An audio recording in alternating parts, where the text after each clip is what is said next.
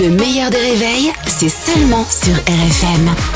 RFM Le petit monde d'Anthony. Bonjour Anthony Ruiz. Bonjour les copains. Comment ça va Coucou Anto.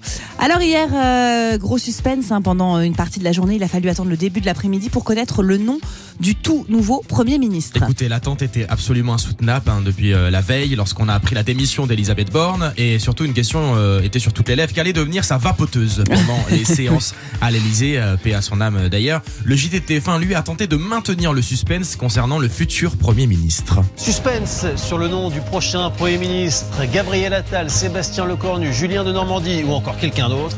Qui Emmanuel Macron va-t-il nommer Bon bah qui sont Sébastien Lecornu et Julien de Normandie déjà hein Je pense que c'est déjà la première question.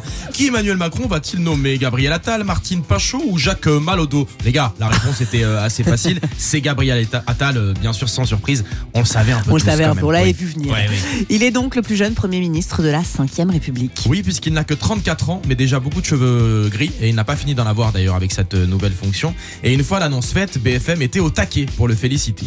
Ah, la symbolique euh, est folle. C'est incroyable d'avoir un, un- un Premier ministre gay en France. Alors oui, la symbolique est folle, Oh, Mon euh, Dieu. bien sûr, Ah, il y Mais a- il y a, pas de- il y bienvenue en- a pas de souci. bienvenue en Mais mettre- non, mais c'est 1604. ça en fait, mettre la sexualité de quelqu'un en avant, c'est quand même, pardonnez-moi, mais hyper réducteur. Non, mais- S'il avait été hétéro, on l'aurait même pas précisé en fait. C'est ça, Donc franchement, c'est ça. c'est d'un autre temps. BFM qui fait euh, le pied de nez devant l'Elysée toute la nuit. Oui, alors que tout le monde dort et qu'aucune annonce hein, n'est faite la nuit, bien sûr, à part apercevoir Elisabeth Borne vapoter sur le perron, je vois pas ce qui aurait pu euh, vraiment se passer, mais en tout cas, le correspondant était bien là à se geler les miches. La neige redouble d'intensité ici à, à l'Elysée. Redouble d'intensité, on n'est jamais dans la demi-mesure, c'est vraiment cool. Il y a trois flocons qui se courent après, on est au Groenland, c'est absolument génial. Ils sont forts chez BFM. quand même, Euh, ouais, on pour peut le dire. créer vraiment l'événement. Ouais, exactement. Ils ont aussi envoyé un correspondant devant le ministère de la Culture scruter la sortie de Gabriel Attal. Oui, afin d'être les premiers à voir sortir le tout nouveau euh, ministre en voiture, la voiture justement, cible principale des caméras.